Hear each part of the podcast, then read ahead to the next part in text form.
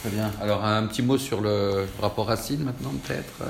Oui, ben, le rapport Racine, euh, c'est très bien que ce rapport existe. Après, on a des appréciations, on ne va pas dire qu'on on dit oui euh, à toutes les recommandations. Alors d'abord, c'est un rapport avec les recommandations. Donc maintenant, on est en attente de quelles conclusions euh, le ministère va en tirer et quelles, recommandations vont être mises en place. Euh, en tout cas, il fait un constat que nous, on partage depuis de nombreuses années et que quand on a été auditionné, on leur a rappelé, c'est que la situation des auteurs en général et singulièrement des photographes est particulièrement dramatique dans ce pays. Et qu'elle se, dégrade. Et que le problème du statut, qui est quand même au cœur du, projet Racine, euh, c'est à l'évidence, euh, il existe depuis des années. Les photographes dans ce pays n'ont pas de statut professionnel. On, a beau essayer, et on l'a vu, on avait bricolé un statut. Euh, alors un statut fiscal qui était les BNC, ça ok, ça marche. Pour déclarer les revenus et payer les impôts, ils savent faire, mais c'est pas un statut professionnel d'avoir un statut fiscal.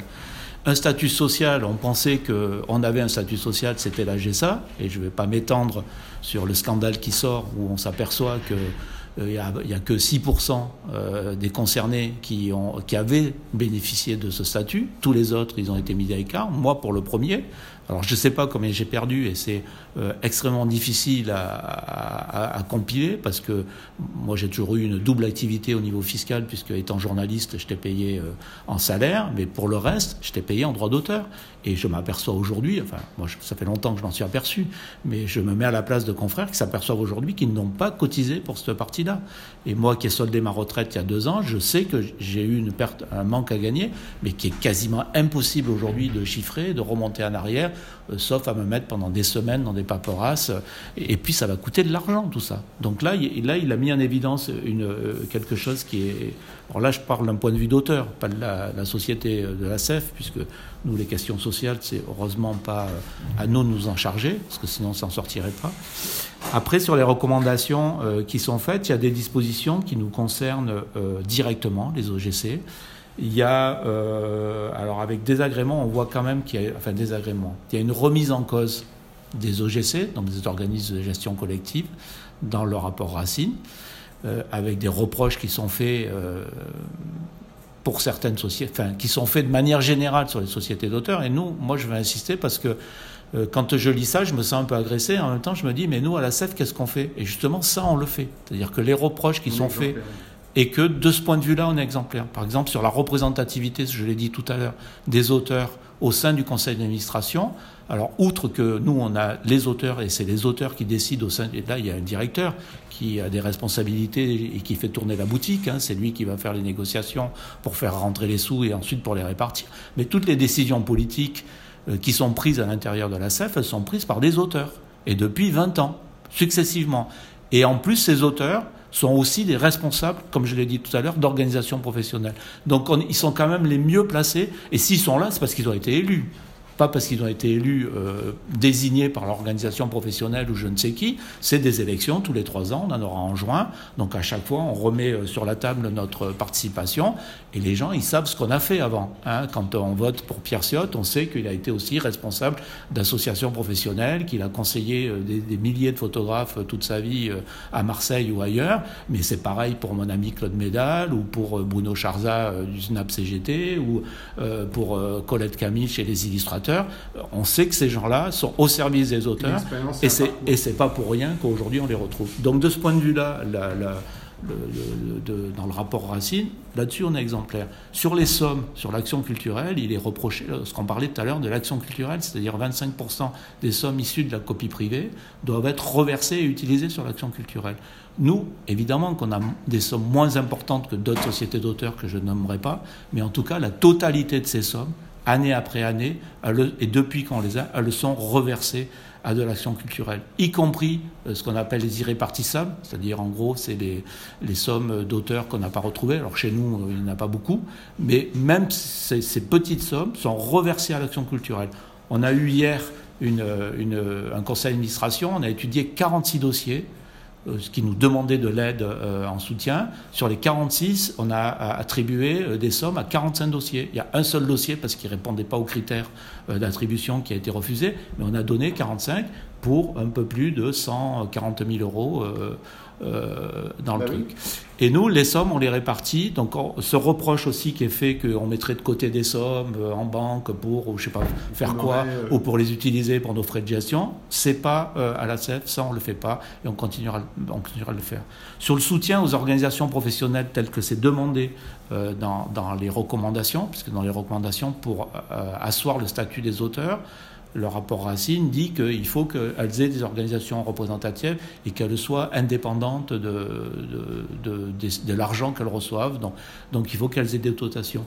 Euh, nous, dans la mesure du possible, via l'action culturelle, on a toujours aidé les associations euh, professionnelles. soit directement parce qu'il y a un dispositif qui le permet, soit parce qu'ils nous présentent des projets culturels qui leur permettent, ben, à travers leur association professionnelle, de monter une exposition, mais aussi de parler d'eux.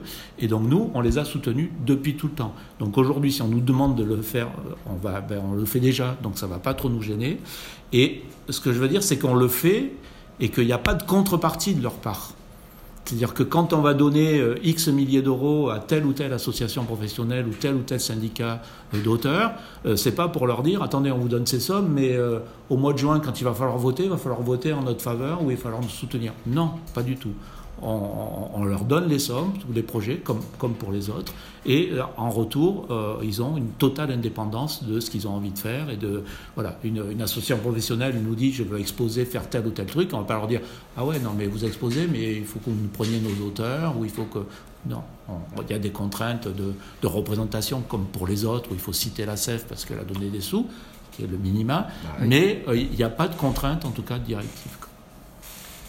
Euh, je, juste, je complète sur ça. C'est effectivement, nous, on n'a pas euh, en fin d'année, en fin d'exercice, en général, il nous reste un tout petit peu de stock au titre de l'année précédente, parce qu'il y a toujours un petit volant de trésorerie, etc. Mais on n'a jamais eu euh, un stock important. Dans le rapport Racine, on parle d'une année ou plusieurs années de, de rémunération de copies privées qui n'auraient pas été affectées bah, dans le cadre du 25% d'action culturelle, ça n'est jamais arrivé pour la CEF. Et nous, les sommes, elles sortent, elles, rentrent et elles sortent quasi immédiatement sans qu'il y ait jamais de stock constitué dans la société, euh, sauf pour faire face à quelques euh, aux transitions d'un exercice sur l'autre. Mais c'est tout, quoi, c'est tout, tout, Alors après, sur ce que vient de dire Pierre, moi je peux, sur l'aspect euh, statut, sur l'aspect soutien aux organisations professionnelles, je pense qu'il a expliqué très précisément ce qui est bien, mais on attend évidemment de savoir ce qui va sortir du rapport Racine.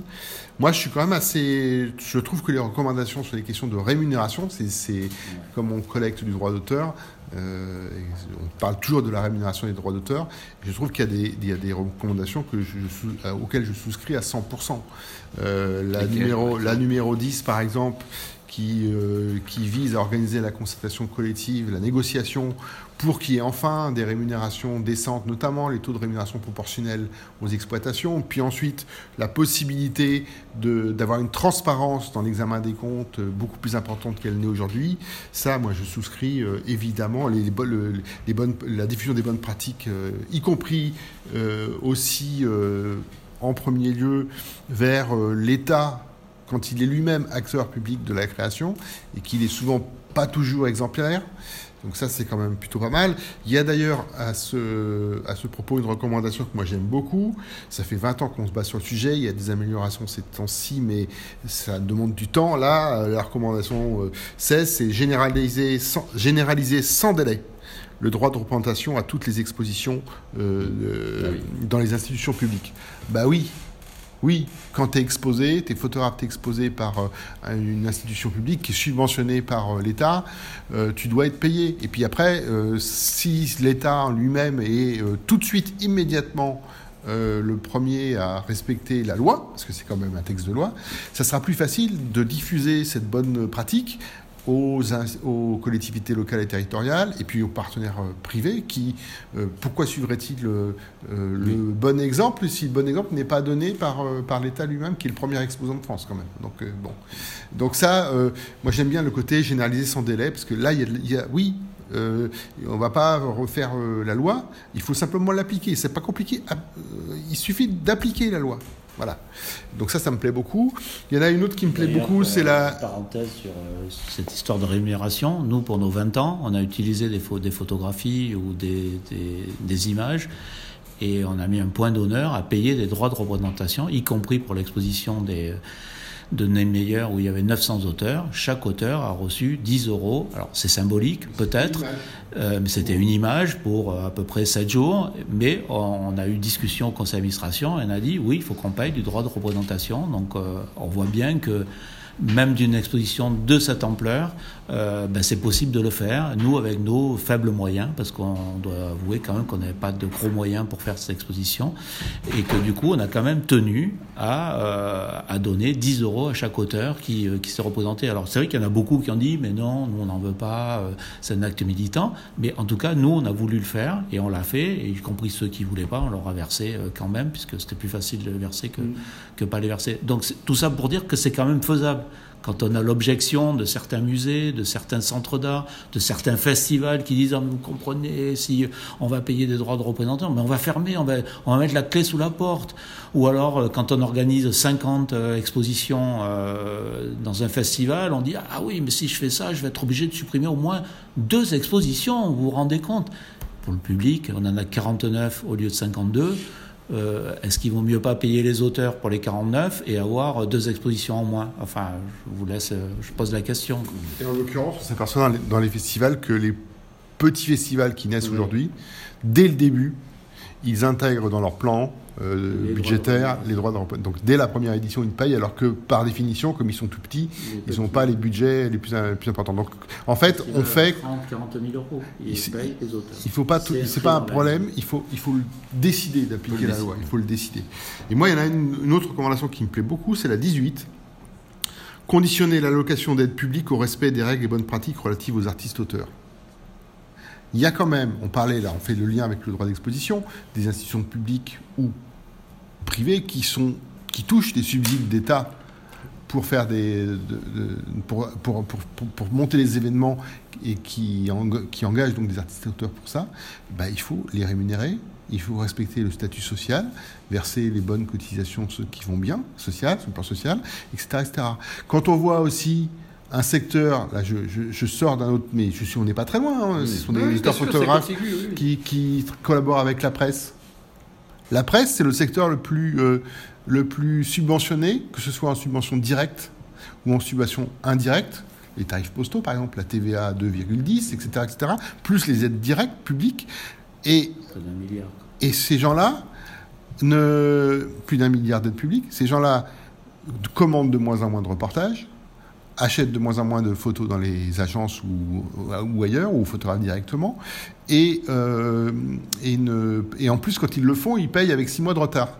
Ou hein plus. Tu connais ou plus. Tu connais beaucoup de gens qui euh, attendent six mois pour se faire payer dans, dans l'univers. Donc, euh, alors appliquons la, la, recommandation, la recommandation 18. Deux, deux idées. Parce après, le, le, truc, ça va être euh, d'appliquer ce, ce, ce dispositif.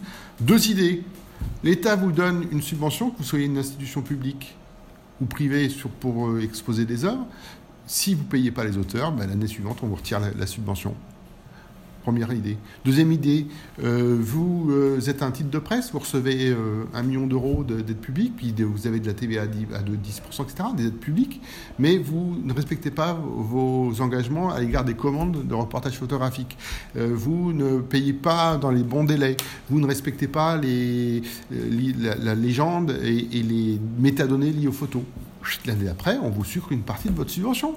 Comme ça, vous allez euh, effectivement peut-être intégrer les bonnes pratiques qui respectent les auteurs, qui respectent les, leur statut et leur rémunération.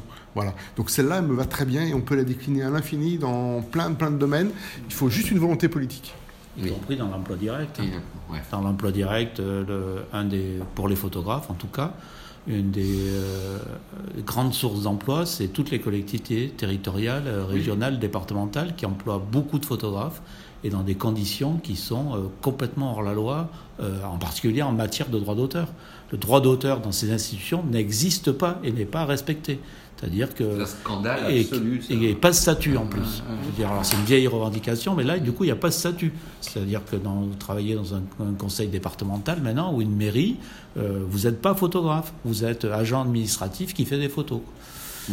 Voilà. Et donc le respect, et donc du coup le respect du droit d'auteur, euh, où vont mes photos, où elles vont être publiées, euh, est-ce que c'est normal qu'une mairie euh, le distribue à toute la presse régionale des photographies gratuitement, su- euh, faites par son photographe Je veux dire, il y a un abus, euh, voilà, il y a un abus euh, public. Donc alors c'est pas l'objet de la recommandation 18, mais on n'est pas très éloigné et, euh, et, euh, et c'est peut-être quelque chose qu'ils n'y ont pas pensé, mais en tout cas, euh, ben là aussi il y a, il y a- il y a du craint Les acteurs publics dans ces matières-là doivent être a tant sur le statut que sur la rémunération. Et si on veut euh, diffuser les bonnes pratiques, ce qui est la volonté euh, du rapport Racine, ben, euh, il faut commencer par l'État. Absolument. Et ses satellites et les collectivités lo- lo- locales et territoriales. Ok, bon, bah, je crois que là, on arrive sur un point de, de clôture et donc sur une ouverture, puisque ça va faire, euh, ça va faire bang euh, dans, les prochains, dans les prochains jours. Ça, c'est-à-dire qu'on va, je pense qu'il va y avoir Après, des. il y a le rapport Racine, Ouais. et puis est-ce que, euh, Ce que- ce qui le va se passer, voilà. fera du rapport Racine Voilà, mais, là, En mais tout cas, justement, c'est une base de, ça sera forcément une base de réflexion Et, collective. et nous, c'est cette deuxième étape qui est, que Voilà. va suivre. oui, parce que ce gouvernement, suivre auquel on sera au travail, peut-être plus dans l'ombre que, ouais, que plus- le rapport Racine lui-même, mais bah, nous on va suivre. hein. Je veux dire, Ah on va suivre euh, ce qui va se passer sur le rapport Racine, on va suivre Est-ce ce qui se est-ce qu'il y a une euh, pression comme ça des sociétés d'auteurs sur euh, Oui. les politiques quelque Alors part? La pression, que- c'est pas la société d'auteur, c'est la situation, La quand même situation. qui fait. On n'a pas évoqué euh, dans les 20 ans, il y avait aussi euh, une étude santé que l'on a fait. excellent. on a, on- c'est vrai qu'il y a beaucoup- on a fait tellement de choses qu'on a un peu de mal à, à tout, et, on- et en tout cas un domaine où nous on est très nul, c'est la communication. C'est-à-dire que nous on fait, et c'est vrai qu'on communique très peu, donc ça se sait pas. Mais cette fameuse étude santé que l'on a, ré- Santé qu'on a des fait réaliser, santé santé des des photographes. photographes que l'on a fait réaliser, qu'on avait, présenté euh, à Visa pour l'image en septembre dernier, euh, elle est toujours d'actualité. C'est vrai qu'on l'a présentée en septembre, mais c'est pas parce qu'on a présenté l'étude que la situation s'est améliorée. Au, au contraire. Donc aujourd'hui, cette étude, ben, on va essayer de la porter, essayer de qu'elle soit prise en main par le ministère. Ils sont à l'écoute, hein, ils l'ont tous sur leur bureau et ils peuvent pas l'ignorer. Et c'est plutôt cette pression-là. Nous, nous, notre pression, c'est pas nous, société d'auteurs. On n'a pas le pouvoir de leur dire.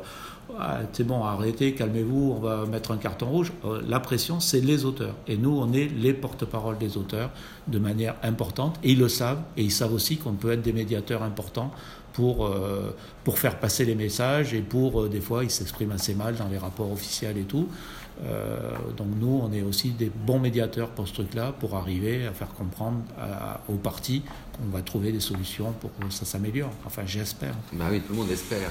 Bon, Olivier, Pierre, merci pour, euh, pour ce long, cette longue interview. Merci. hein, et puis, euh, bah, à très vite, j'imagine.